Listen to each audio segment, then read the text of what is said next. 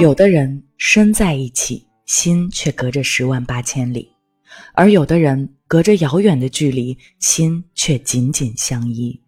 毫无疑问，宋宁峰和张婉婷属于前者。相信大家都有看过《再见爱人》这档情感真人秀，三对面对感情危机的夫妻，也呈现出了三种婚姻相处的模式。长期异地，没有共同语言，无法融入对方生活的苏诗宁和卢哥，闪婚闪育，先婚后爱，感情相处中窒息的张婉婷和宋宁峰，还有愿意倾家荡产为爱人治病，却熬不过生活中鸡毛蒜皮小事儿的陈美玲和艾薇。人世间的婚姻相处方式啊，千千万，每一个人对待婚姻的态度不尽相同。但也正是因为这份不同，才让婚姻的相处之道更具有探讨的意义。那今天珊姐想跟大家探讨的就是这对被全网催着离婚的张婉婷、宋宁峰夫妇。在最新一期的《再见爱人》节目中啊，宋宁峰终于选择了离婚。在这期节目中，宋宁峰和张婉婷大吵了一架，最后呢不欢而散。宋宁峰在日记中写道：“婉婷对我做的一切，我都能理解，但她为什么不能理解我呢？”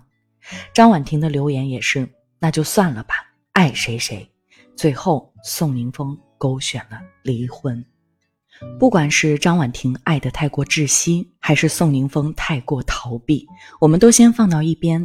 只是从情感的专业角度上来看，我为他们这段关系感到惋惜。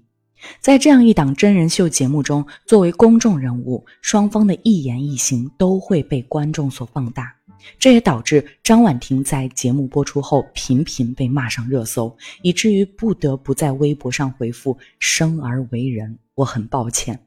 他们很快就成了人们的谈资，自媒体号主们笔下的素材，不再给他们的感情留任何余地。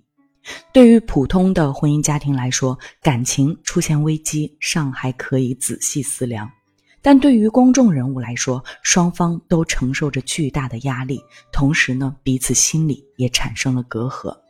时间曝光后，他们面临的是标签，窒息的标签被贴到了张婉婷身上，她撕不掉也洗不干净，全网开始对她进行道德审判；委屈的标签被贴在宋宁峰身上。他更像是这段关系的受害者，凡事低头，卑微的爱着。但这对夫妻相处如此折磨，我觉得最重要的一个原因就是双方都在婚姻中寻找内心缺失的那一部分。张婉婷十二岁就独自去北京打拼，母亲并没有给她过多的陪伴和关注。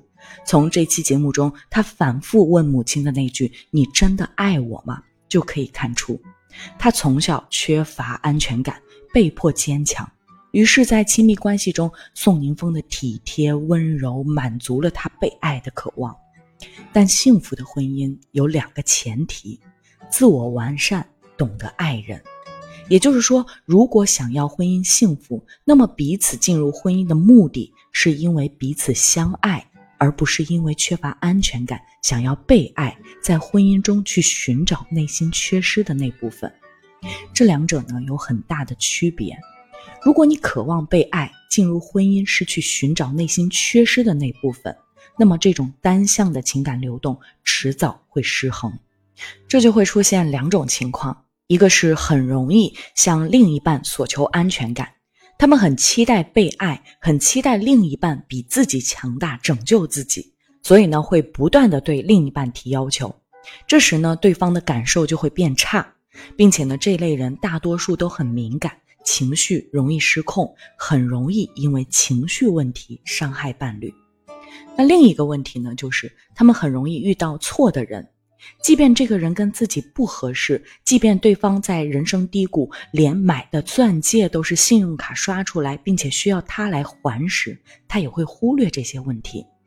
但如果你步入婚姻的目的是彼此相爱，你想要和他好好生活，你就会主动去付出，会有耐心包容彼此在婚姻里的错误，会和他一起经营感情，而且你们的关系也会更平等。你不会吝啬对他的爱，他也会和你表达爱，感情呢有来有往，就会越来越幸福。钱钟书先生说：“婚姻是一座城，外面的人想进去，里面的人想出来。其实，婚姻也是一场修行。身处其中的人，不是为了向对方索求什么，而是通过共同经历修炼自身，让我们自己更加圆满。最后，不管他们最终的选择是再见爱人，还是再见我的爱人。”珊姐都希望他们能够有个圆满的结局。好啦，今天的分享到这里就结束了。如果你觉得这条声音对你有帮助，欢迎关注、订阅和分享。